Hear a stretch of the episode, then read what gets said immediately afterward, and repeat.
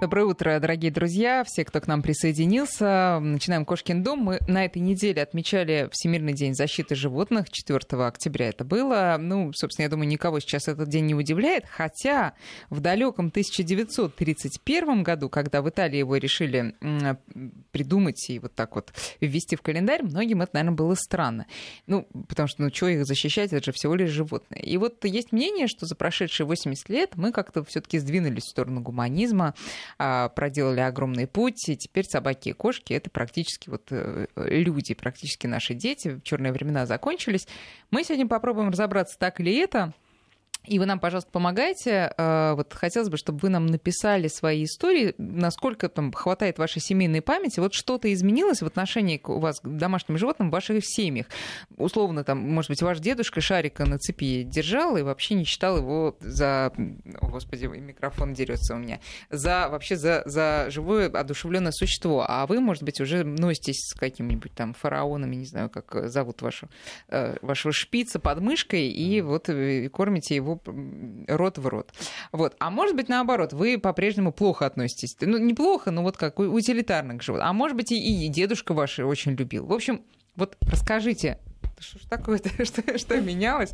Вот. А мы будем говорить с нашими гостями о том, правда ли что-то изменилось, вообще можно ли, по крайней мере, в России это назвать некой такой тенденцией очеловечивания собак и кошек. А в гостях у нас сегодня Сергей Кисаян, директор по стратегическому анализу и инновациям компании Марс Петкея. Э, Сергей, здравствуйте. Здравствуйте. И Мирослав Волков, зоопсихолог проекта medpet.ru. Мирослав, здравствуйте. Здравствуйте. Давайте так. Собственно, почему мы решили об этом поговорить? Потому что вот компания, где работает Сергей, провела некое исследование, где сравнивала, да, отнош... в том числе сравнивала отношение к животным. Сергей, да пару слов, вот, что показало ваше исследование?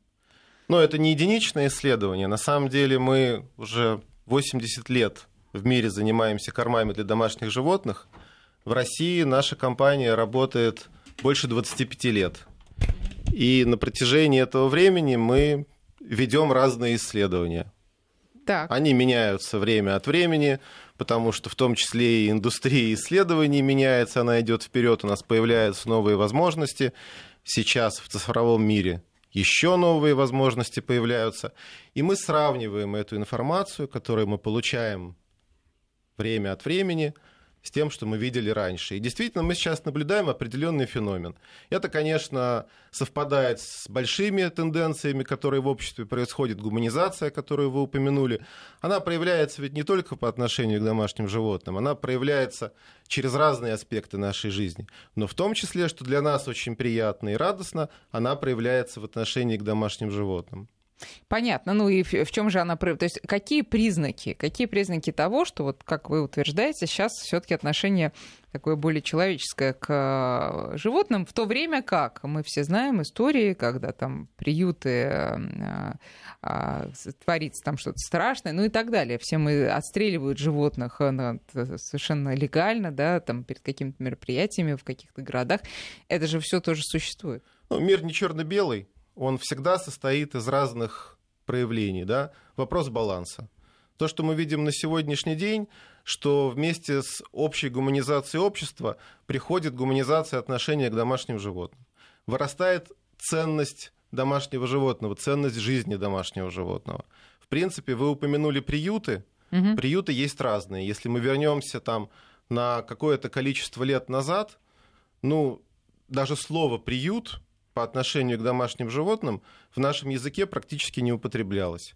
Сейчас у нас есть очень большое количество приютов, есть э, государственные, где там муниципальные власти выполняют определенные задачи, и на самом деле уровень внимания общества и уровень гуманизации общества тоже приводит к тому, что все это приобретает все более и более цивилизованный характер.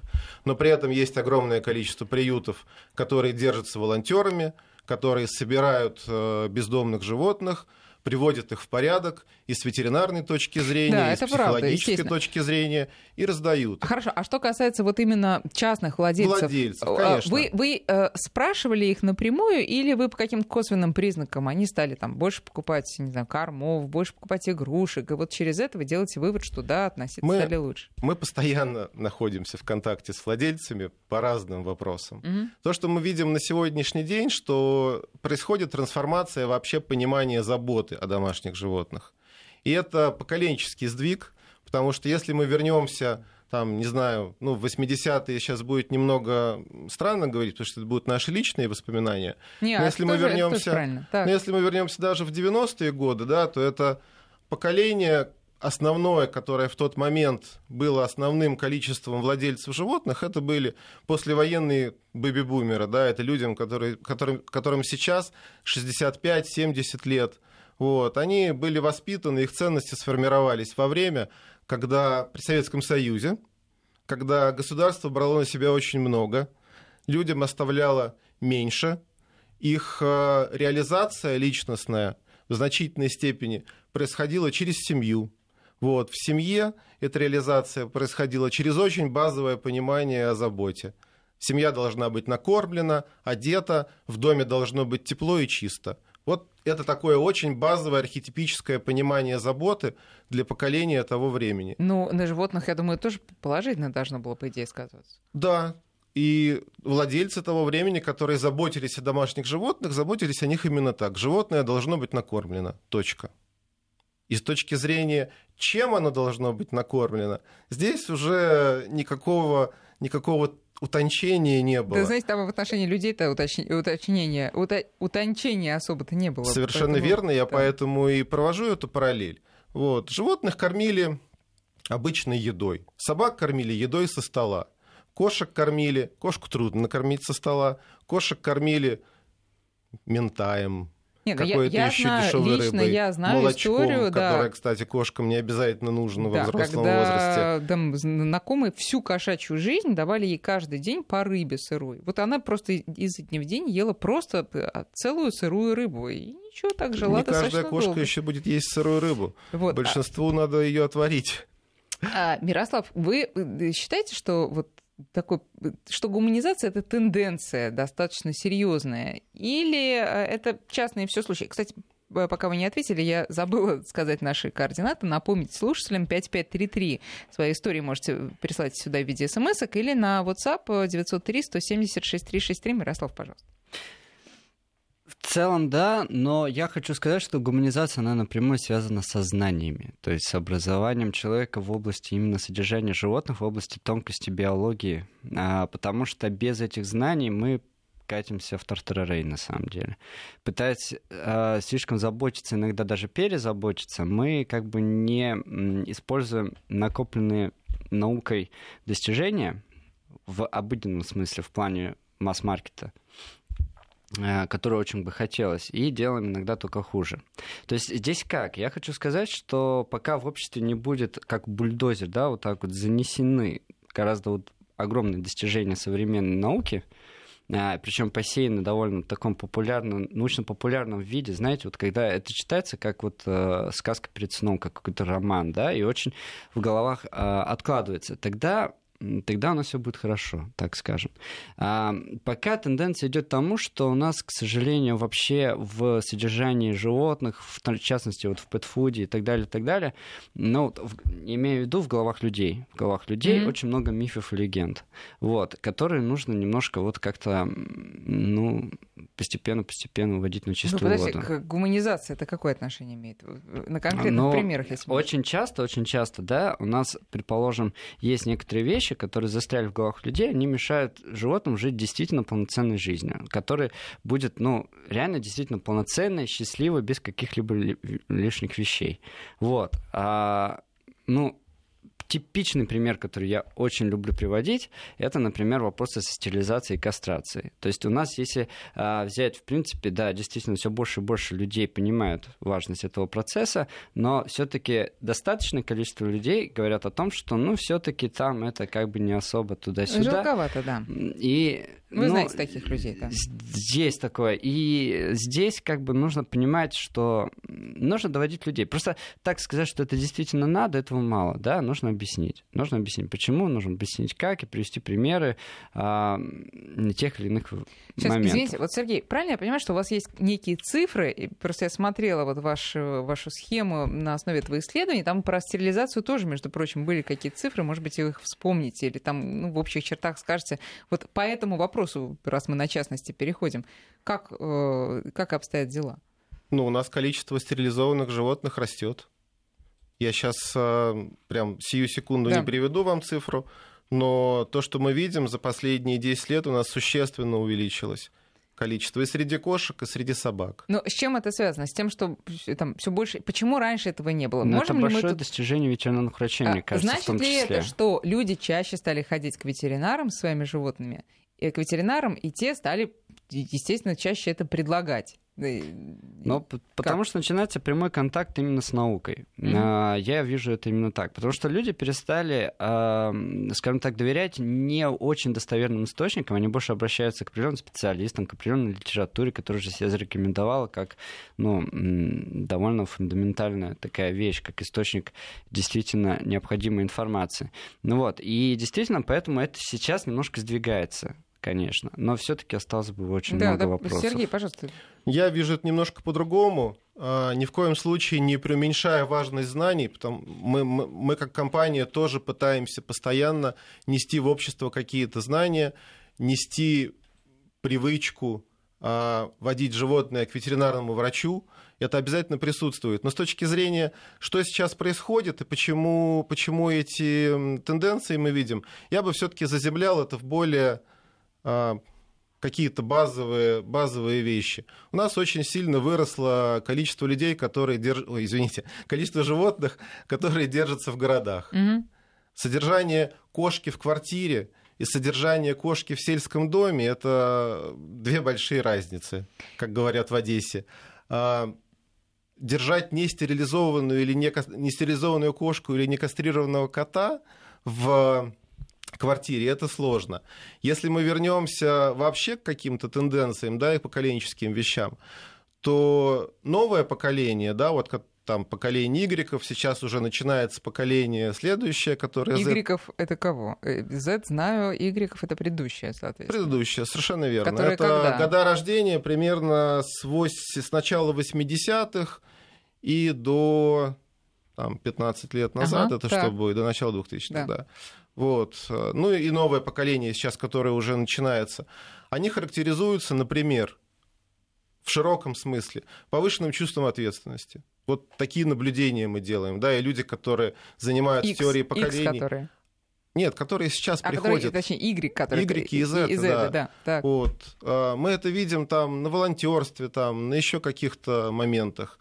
И в целом там тенденция, которую мы сейчас видим во владении домашними животными, это повышение ответственности. Это более ответственное владение домашним животным в разных аспектах. То есть, если раньше можно было держать там нестерилизованную кошку, которая нагуливает котят, и потом, так сказать, способы пристраивания этих котят могут быть как сказать, от очень человеческих до варварских, угу. то сейчас в рамках ответственного отношения к животным люди предпочитают стерилизовать животное для того, чтобы, в принципе, не иметь этого вопроса.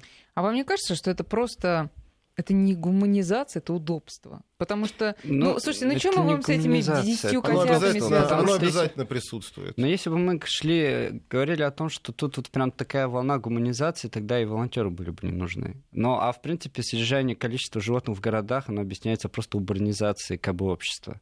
Ну, потому что деревня, она, ну, вы сами знаете.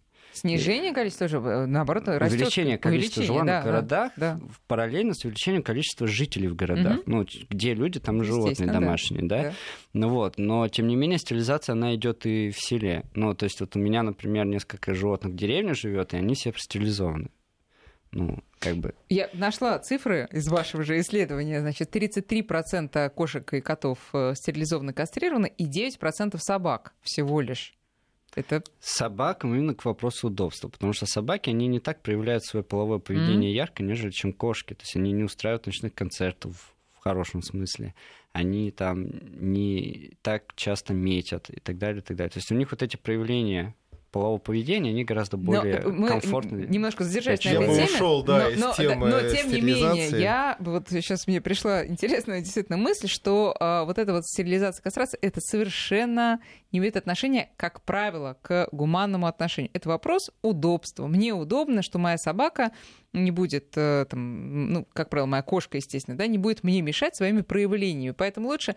А вот ее благо, ее благо это вообще на даче жить и ходить в соседнюю деревню погулять. Вот это вот ее благо. Это не имеет никакого отношения к моим мыслям о ее благополучии. Вот согласитесь.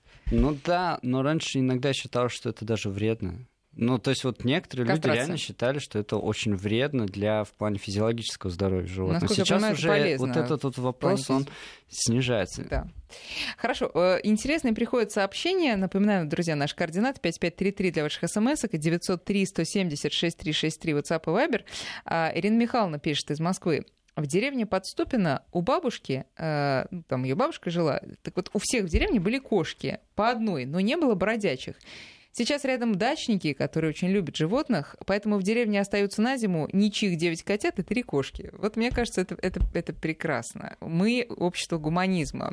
И мы летом очень любим проявлять свой гуманизм. Но потом как-то вот дела там и все такое.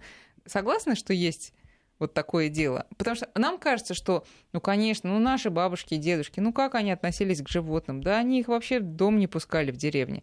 А вот мы сейчас, а на самом-то деле не все так, все да. немножко наоборот происходит. Вот в Москве, если не ошибаюсь, по-моему, и, кстати, с участием Марса, если я не ошибаюсь, по-моему, была какая-то социальная реклама, типа, мол, не оставляй их на даче. Угу. Не знаю, но, по-моему, да. вы тоже имели к этому отношение.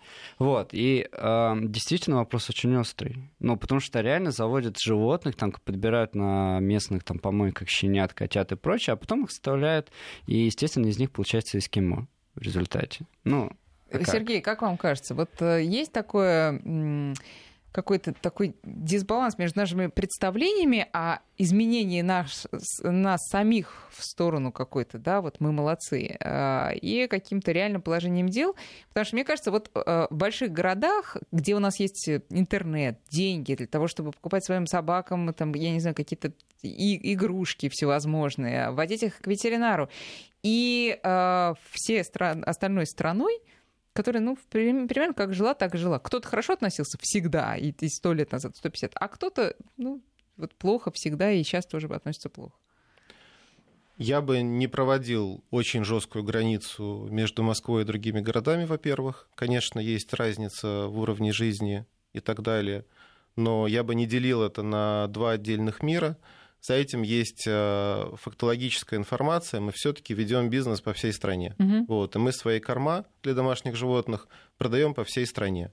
И то, что мы сейчас видим, что во всех регионах э, нашей страны и во всех городах у нас сейчас очень хорошее проникновение розничной торговли по стране, там, благодаря и развитию розничных сетей и так далее. А, в принципе, подъем идет повсеместно. Понятно, что есть э, эффект разного начального уровня, соответственно, на сегодняшний день все это находится тоже немножко э, в разных точках, но изменения мы видим повсеместно. Вот. Что касается заботы, что касается гуманизации, что касается ответственного отношения, а, я считаю, зря мы залипли так надолго на теме да, стерилизации. Вот, мы, мы, видим, мы видим в разных эмоциональных аспектах изменения этого отношения. Мы видим то, что, например, там 10-15 лет назад количество а, людей, которые относились к своим животным как к рабочим, было намного больше, чем сейчас. То есть собак-охранников, собак-охотников, собак с обязанностями, как процент от людей, которых мы опрашивали, было намного больше, чем сейчас. При этом это не значит, что сейчас нет собак-охранников. Нет, естественно. Мир не черно-белый. Мы сейчас опрашиваем людей. У нас по-прежнему есть люди, которые говорят, моя собака это охранник, я охотник, поэтому а у меня почему, есть собака. как вам кажется, произошли Но количество эти изменения? меняется. Почему? Я думаю, что люди осознают постепенно а, позитивное влияние, которое домашние животные на них оказывают. Это просто ну, это, это, медленный, это медленный процесс, но он с общим развитием общества, которое не происходит, так сказать, по какой-то линейной зависимости. Да? У него есть ускорение, есть, а, когда происходят какие-то неприятные события в жизни, замедление, бывают спады. Вот. Наша страна последние 20 лет находилась ну, на траектории ускоренного развития. Это проявлялось в разных э, аспектах. У нас ускоренно росли доходы, ускоренно рос уровень жизни – это все влияет. Если мы посмотрим там на базовую пирамиду, ну, вернее, на пирамиду потребностей человека, да, есть базовый уровень, есть более высокий. Когда базовый уровень закрывается, угу. люди переходят на более высокий уровень потребностей, которые они начинают хотеть удовлетворить. Понятно, Мирослав, согласна? И эмоциональное да. отношение к животным, любовь к животным, это ответственное вот отношение к животным. Вот это, это надстройка, вот, которая, конечно. Да, потому что на базовом уровне собака охраняет, кошка ловит мышей. На более высоком собака это друг, компаньон, кошка это компаньон. Есть, есть, есть э, тенденция очеловечивания животных, то есть когда к ним начинают относиться как к человеку. А, Мирослав, вот сейчас, когда мы сидели, ждали эфира, упоминал, что и у животных этот эффект он не, не за последние 20 лет произошел. Это обязательно но, мы обсудим. Но Изменились ли есть. животные под да. влиянием изменения нашего отношения что к ним? Они, что, они, что у них с человеком внутривидовые становятся отношения, а не межвидовые. О, даже так. Да? Мирослав, как вы считаете, вот к тому, что сказал Сергей, еще можно добавить какие-то факторы, которые тоже повлияли? Ну, как бы и да, и нет. То есть, ну, а, мне кажется, что тот факт, что люди больше называют своих животных э, друзьями, нежели чем какие-то инструмент, это просто обусловлено технологическим развитием общества. Зачем нам, э, предположим, лошадь в полиции, когда можно купить электромотоцикл, там что-то еще, да, и тоже по парку так на нем, значит, это патрулировать. А зачем нам а, охранник, собака-охранник, которую нужно лечить, воспитывать и так далее, когда можно поставить просто какую-то сигнализацию с веб-камерой и в любом месте со смартфона, значит, смотреть, что происходит у вас дома и так далее, и так далее, и тому подобное. И поэтому как раз вот а, зачем еще нужно животное? У нас технологический прогресс растет, а, развитие общества растет, растет, и тем не менее люди становятся одинокими в психологическом смысле. И, соответственно, им нужно вот это одиночество замещать чем-то, да, и, ну, животное — это идеальный вариант, да, и поэтому они становятся друзьями. То есть тут здесь как бы действительно идет в то же время и надстройка над базовыми принципами, mm-hmm. э, потребностями, но тут немножко есть и вот подводная часть в плане технологического развития. Это хорошо и плохо и для психологии человека, и для животных, как бы с одной стороны. Вот, а с другой стороны, хорошо ли для них все, что сейчас происходит с нашим отношением к ним, об этом мы поговорим сразу после новостей. Друзья, 5533 для смс 903 170 6363 WhatsApp. И вы можете прислать свои истории. Изменилось ли в вашей личной семье отношение к животным? В какую сторону приветствуются всякие интересные рассказы? Часов 34 минуты московское время. Наши слушатели подумали в процессе первой части нашей программы, что мы сегодня про стерилизацию вообще говорим, что это основная тема, и стали задавать многочисленные вопросы. Когда, да как, да можно, да нужно, зачем. Друзья, нет, сегодня у нас другая тема. Мы говорим о том, как изменилось наше отношение к домашним животным, стало ли оно более гуманным. Я призываю вас писать свои семейные истории. 5533 смски 903 176 363. Вот, э, может быть, вам бабушка и привила доброе отношение к животным, а может быть, и как раз наоборот. И, может быть, вы вопреки э, своим бабушке и дедушке действуете в этом смысле. Пишите, а мы сейчас поговорим как раз про то, а, не страдают ли животные от того, что мы стали лучше к ним относиться. Потому что, а, ну, оставим в, сторону, в стране стерилизацию, вот сейчас появились корма. С одной стороны, они, как известно, да, считаются более там, сбалансированными и все такое, а с другой стороны, может быть, это тоже что-то меняет не в лучшую сторону для животных. Или еще какие-то факторы. Вот, э, Мирослав, может, вы начнете? Ну, хороший корм — это всегда благо. Во-первых. Во-вторых, страна, которую мы уже затрагивали, это удобство. Корм, вода и все. Другое дело, любой хороший инструмент, им можно делать разные вещи. Когда начинается смешение этих кормов, постоянный подбор, меняние и так далее, и так далее. Когда идет а, использование не то что разных брендов кормов, а разных классов кормов и тому подобное, тому подобное в одной миске, это, конечно, все очень печально, потому что вот это как раз может привести к различным моментам. Вот. Более того, если мы используем в кормлении кошки, например, сухой корм, то нам нужно позаботиться о достаточном количестве воды. Ну, для собаки это тоже актуально, но для кошек более актуально, mm-hmm. потому что, например, в природе они из мышки, там, кротика или еще кого-нибудь, они получают достаточное количество влаги, в принципе, и пьют они довольно немного, но пьют. А когда сухой корм, у него, по-моему, 8-9% влажности, ну, в зависимости от типа корма, там бывают некоторые такие ноу-хау, которые 15-18%, так сказать, с очень такой э, бережной э, бережным режимом экструдера, но тем не менее. Вот, а, но в любом случае это довольно-таки малый процент влажности. И нужно использовать различные качества и количество мисок, баночек, может быть, стеклянные какие-то, может быть, там, вот, а, извините, чтобы это... кошка подходила да, и пила. И, и пила, да. Мы э, знаем... Это очень важно. Мы это знаем, но вам не кажется, что не вот все, все мы, да, э, все мы и животные становятся заложниками вот этой цивилизации? Потому что раньше кошка и собака, они были универсальные. Но нет у тебя сегодня колбасы, дай мне не знаю, там творог.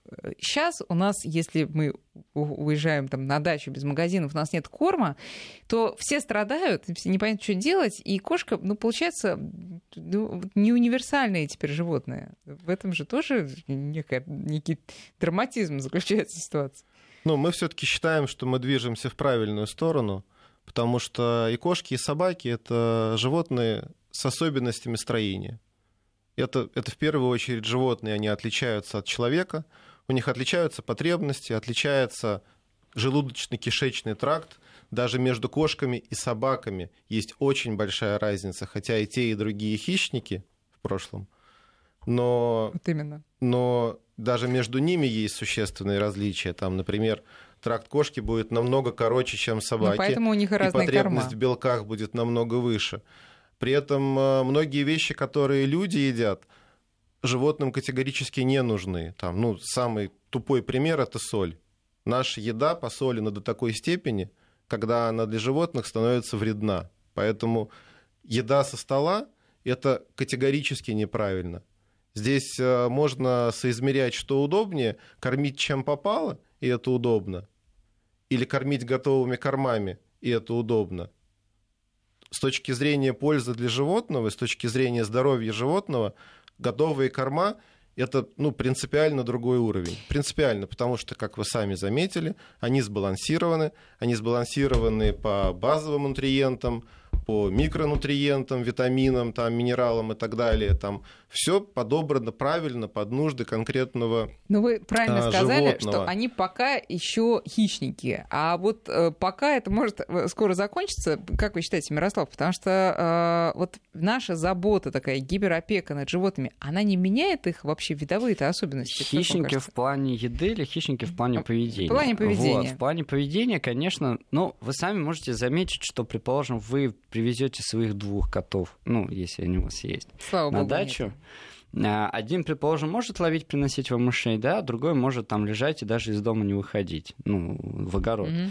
А, здесь все очень вот, вот так вот, скажем так, да, но мне кажется, что даже если тот кот ленивый, который будет уж очень проголодается, естественно, у него есть определенные схемы, инстинкты, которые могут в нем запуститься, ну, благодаря определенным механизмам. Но действительно снижение вот этого вот умения, скажем так, а, поймать что-то и съесть, оно снижается. Очень, потому, очень просто, потому что нет естественного отбора по этому признаку. Ну, то есть, как бы, меня а кормят может... и кормят. Да, да? А есть, может ну... это вообще исчезнуть с поколениями? Ну, правда, у нас животные стерилизованы, поэтому но не может, я, но... Как нам вдруг... говорит генетика, если я, конечно, не ошибаюсь, но если вдруг нас какой-нибудь генетик слушает, то пусть мне... Не обижается, самое... пусть, да, да, не обижается, мне пишет, поправит меня. Вот. А это может затухать. Это умение может затухать со временем, но если в природе опять возникнет ситуация, когда необходимо это умение опять заострить именно в видовом плане, то тогда да, тогда оно опять появится. Просто путем, скажем так, методом отбора. То есть будут выживать те животные, которые могут это умение передать своим поколениям. Угу. Вот. И, соответственно, оно будет у нас опять в норме, скажем так. Ну, и у собак тоже, потому что, ну, изначально функцию собак все мы понимаем, но не дали, как там на днях разговаривала со своей знакомой, которая завела а, лабрадора, и сказала, нет, ну мы же просто с ним поцеловаться, вот мы для этого его завели. А для собаки это вообще не вредно, потому что она же все таки собака. Но для собак сейчас очень часто рабочие качества играют второстепенную роль. Но сейчас, как бы, если мы говорим о чистопородных животных, да, ну, так называемых чистопородных животных, то тогда заводчики работают сейчас больше на не рабочее качество, а больше на, скажем так, а, экстерьерные признаки. Ну, чтобы хвостик правильно торчал, чтобы Конечно. там пузико не валялось, чтобы спинка ровная была и так далее, и так далее. А в плане психологии поведения это, ну, как бы вторичный момент. Это и плохо, и хорошо. И, и даже скорее, наверное, плохо, чем хорошо. Вот ну, это лично мое мнение, да, кому что ценно. Вот, если мы говорим про беспородных животных, да, которые взяты с улицы фактически там еще что-то, но там как бы они бы и не появились без генетических, скажем так, а, умений что-то делать. Ну, потому что действительно, а, если бродячее животное ставило свое потомство, значит, оно уже сумело адаптироваться и выжить в определенных условиях, значит, оно чему-то научилось, и у нее есть какие-то навыки. Да, значит, здесь уже немножко другая история. Вот. Но вот именно вот эти лабрадоры, немецкие овчарки и так далее, и так далее, да, действительно, многие, они проходят там курсы дрессировки, курсы а, обучения а, служебных, а, я просто забыл, как этот термин называется, а, когда собак учат, ну, вот служебным именно командам, да, то есть они там получают определенные баллы, чтобы иметь право выступать mm-hmm. на выставках и так далее, и так далее, но это все настолько сейчас, на мой, опять-таки, взгляд, оценочный взгляд, поверхностно происходит порой часто, что, ну, бог им судья, как говорится. Что касается маленьких э, пород, э, Сергей, вам не кажется, что они вот изначально и выведены не для того, чтобы быть собаками, и поэтому у них вот эти изменения под воздействием нашего так сказать, в кавычках, гуманизм, они уже давно произошли. И к собакам это уже имеет такое я а, согласен, косвенное отношение. Я согласен, потому что многие породы маленьких собак были выведены на самом деле очень давно, и очень давно было к ним сформировано такое отношение. Другой вопрос, что сейчас мы видим, что количество маленьких собак среди всей популяции собак быстро растет. Угу. Сейчас уже там больше 40% это да собаки что? до 10 килограмм. Хотя Первое место по-прежнему удерживает немецкая овчарка. У нас в стране? Да, у нас в стране. Вся mm история наших наблюдений и там попытки померить популярность пород. У нас всегда порода номер один – это немецкая овчарка. Ну, мы не забываем, что у нас больше половины Писатели всей популяции хорошо собак кинематографисты в свое время, а, находится в сельской местности, да, поэтому это совершенно нормально, что овчарка является самой популярной породой. Если же мы берем города, то, конечно, здесь э, маленькие собаки захватывают пространство все больше и больше. С точки зрения вашего вопроса, что завели собаку для того, чтобы с ней миловаться и целоваться, я персонально не вижу в этом ничего плохого на определенных условиях. Вот. А отношение к животному должно быть ответственное. Ответственное отношение к животному, как мы себе его видим, проявляется в ответственном разведении животных – в ответственном заведении и выборе, и правильном выборе породы, которая вам действительно подходит, исходя из ваших целей, давайте это так называть. Дальше это ответственное кормление, ответственное ветеринарное обслуживание, ответственное воспитание и дрессировка. И здесь мы, конечно, понимаем, что воспитание йоркширского терьера и воспитание той же немецкой овчарки – это разные вещи, требуют разных усилий, Э, разных обязательств, разного количества временных затрат, иногда финансовых, если вы живете в городе и вам надо привлекать э, тренера или кинолога для того, чтобы он руководил процессом воспитания и дрессировки, потому что не каждый владелец справится с этим самостоятельно. Если это отношение ответственное, то дальше отношение к собаке как компаньону, я завожу ее для того, чтобы там миловаться с ней, носить ее на руках, мы будем друг друга облизывать, ну, ну, ну бог с ним. Это, это собака-компаньон, да, она живет в квартире. Она уже на уровне породы фактически предназначена для этого. А вот тут как раз с вами спорит Это один наш мир. слушатель, достаточно радикально настроенный. Он говорит, что вы издеваетесь над животными. А, то, что держите их в городах, и вот устраиваете вот все эти примочки там корма, игрушки а, и так далее, и так далее. Животное должно быть э, в характерной для нее среде, и вот это для нее счастье. А вы своим гуманизмом никому не нужны. Мы радикальное и брутальное отношение к жизни можем прослеживать и в отношении к людям, и в отношении к детям. Да? Вот. Мы, если бы мы сейчас с вами обсуждали не животных, а детей, с высокой степенью вероятности мы бы получили обязательно такое же мнение среди прочих сообщений что что вы там с детьми носите их на руках, их, да. вылизываете, учителям запретили на детей ругаться, а, они потеряли, так сказать, власть. Извините, что я увожу в сторону от животных Нет, к детям. Но мне кажется, это хороший иллюстративный пример. Такое мнение обязательно бы прозвучало. Тогда э, еще одно мнение от нашего слушателя, который написал, сейчас уже не найду сообщение, что вот э, изменение отношения к животным, вот э, такое появление Но отношения давайте... как... Сейчас, извините, Мирослав, так. как к, как детям, оно говорит о том, что все более одинокими мы стали. По-моему, Мирослав, вы об этом да, тоже конечно. сказали. Конечно. Давайте посмотрим на сверхразвитые цивилизации, такие как Япония, например, в технологическом плане. Там ну, кто будет отрицать, что Япония это лидер по технологиям? Япония и Корея, угу. правильно? Правильно. Вот, э, у которых, как ни у кого, э, нет достижений в этой области. А, Причем эти достижения, они за относительно короткое время появились. И вот этот технологический прорыв, и там фактически живут самые одинокие люди в этом плане. Ну, то есть посмотрите любую передачу про Японию, как там какой-нибудь европеец или там россиянин едет туда, смотрит на их быт и так далее, и он находится в шоке, когда э, девушки платят за свидание мужчинам просто, чтобы там, ну, как бы с ними пообщаться. А, просто платить за общение. Ничего такого, за общение. Да, и, естественно, как бы там в естественном виде э, бум э, заведения домашних животных, потому что нам нужно это общение. И чем выше цивилизация, чем как бы э, сплочнее общество, но отдельный компонент этого общества, как личный человек, он становится в психологическом плане более одиноким. Не в плане наличия людей вокруг, а в плане вот как бы... Да, коммуникации да, именно, коммуникации. Да, душевной. То есть это и абсолютно здесь... да, общая тенденция, получается. Абсолютно общая да, тенденция. Да, Сергей, пожалуйста.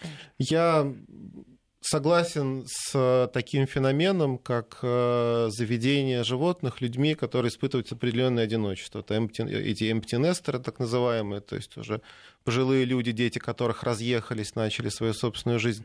Но, опять же, я бы не радикализировал это.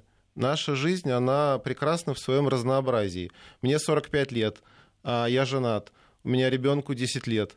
Мы 4 года назад завели собаку. Но вы живете не в Японии. Мы живем не в Японии, но пример же прозвучал как... Э, но у меня не, тоже не, есть некая... ребенок, и, собственно, там семья и все дела, и к этому всему четыре кота. Ну, как бы... А, Нет, это, естественно, это, это, не это, всегда это, это, Я просто говорю, что одна закончу. из причин. Да, а, да. Смысл в том, что мы же тоже к этой собаке относимся не как к охраннику, или не как к охотничьей собаке, хотя это Джек Рассел Терьер. Просто я все-таки мне всегда хотелось, чтобы собака была собакой, даже если она маленькая. Поэтому такой выбор породы.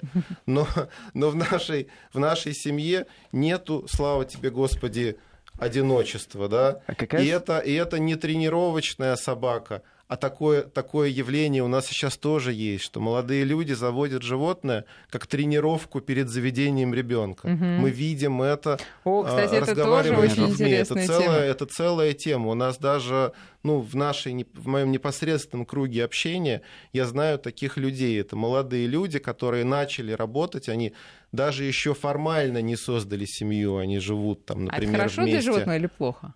А что в этом плохого? А что в этом а плохого? Потому что потом оно окружено, его забывают. Оно окружено заботой. Да нет, ну почему о нем забывают? Оно окружено заботой. Хм. Его правильно кормят. У молодых людей сейчас, как я уже говорил, в целом чувство ответственности высокое.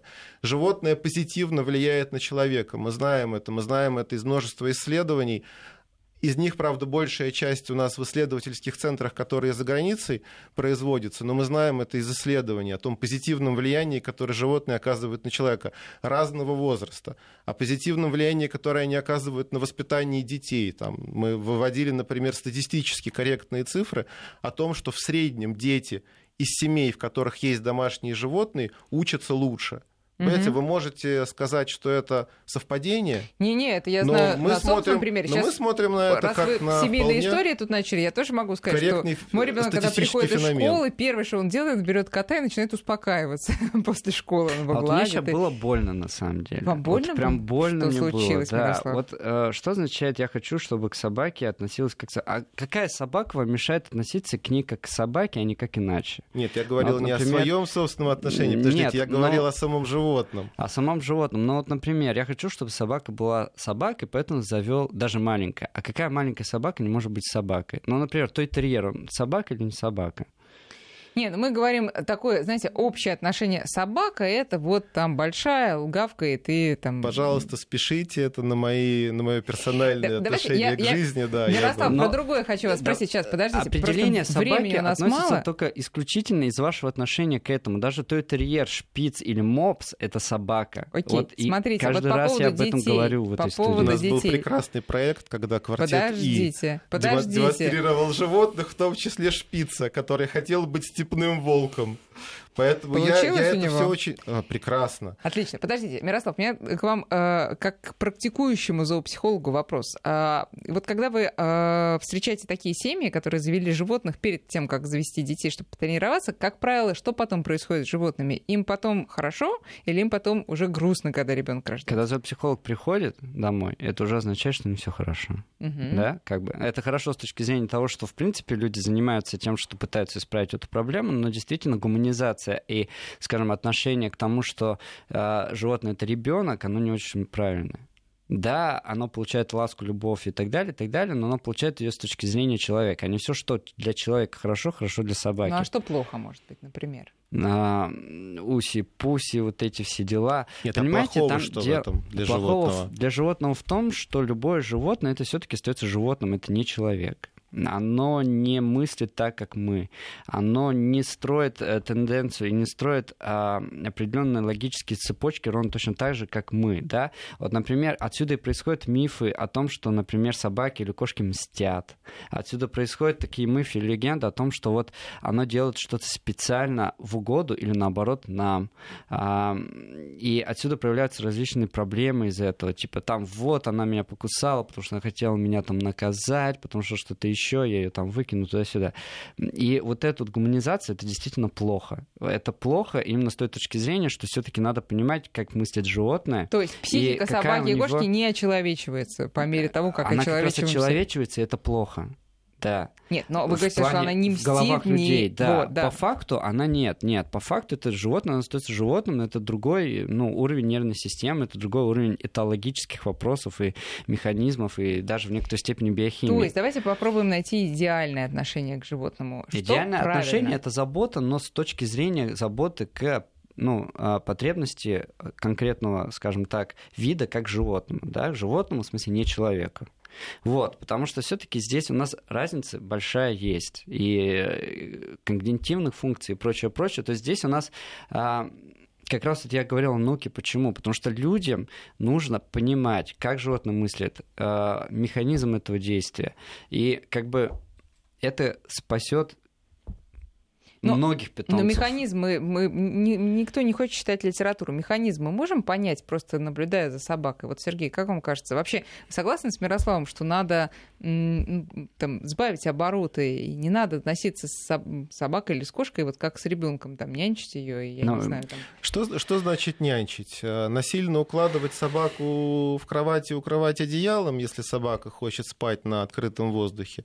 Конечно, не нужно. Очеловечивать Не ее нужно- проявление и не считать, нужно- что у нее есть а, та же там, эмоционально-волевая сфера, что и у нас. Да, да, вот эмоционально-болевая сфера, отличный термин. Я его возьму на вооружение. Давайте. да. Мне, честно говоря, сложен этот термин. Я, возможно, более просто смотрю на вещи. Я смотрю сейчас на то, что люди заводят домашних животных, которые крайне позитивно влияют на их жизнь.